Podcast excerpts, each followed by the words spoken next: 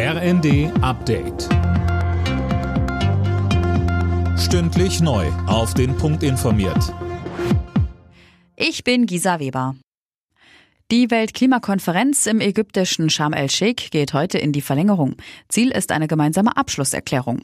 Auch Bundesaußenministerin Baerbock ist vor Ort. Sie sagte am Abend im ersten. Wir setzen uns dafür ein, dass in diesem Jahr, was alles andere als einfach war, dass wir trotzdem dieses Jahr nicht auch noch zu einem verlorenen Jahr des Klimaschutzes machen, sondern dass wir sagen, trotz allem werden wir mit Blick auf die Klimakrise unsere Anstrengungen verdoppeln, weil ansonsten rennen wir in die nächste große Krise Krise gemeinsam hinein. Und genau das wollen wir als Weltgemeinschaft verhindern. Die Betreiber der Gasspeicher in Deutschland halten eine Gasmangellage in diesem Winter eher für unwahrscheinlich.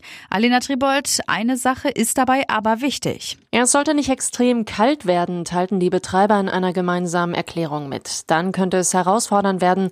Mit Blick auf den nächsten Winter sind die Betreiber auch vorsichtig optimistisch. Sie gehen davon aus, dass die Speicher wieder umfangreich gefüllt werden können. Dafür sind dann aber genügend Flüssiggaslieferungen nötig. In die Untersuchungen gegen Ex-US-Präsident Donald Trump kommt neuer Wind. Das US-Justizministerium hat jetzt einen unabhängigen Sonderermittler damit betraut. Mehr von Laura König. Der Staatsanwalt Jack Smith soll als Sonderermittler unabhängig entscheiden, ob offizielle Beschuldigungen gegen Trump erhoben werden. Es geht um Geheimdokumente, die Trump bei seinem Auszug aus dem Weißen Haus mitgenommen hatte und um die Kapitolerstürmungen vom 6. Januar 2021. Trump nennt die Ernennung politisch und unfair. Er hatte gerade erst verkündet, 2024 erneut als US-Präsident kandidieren zu wollen.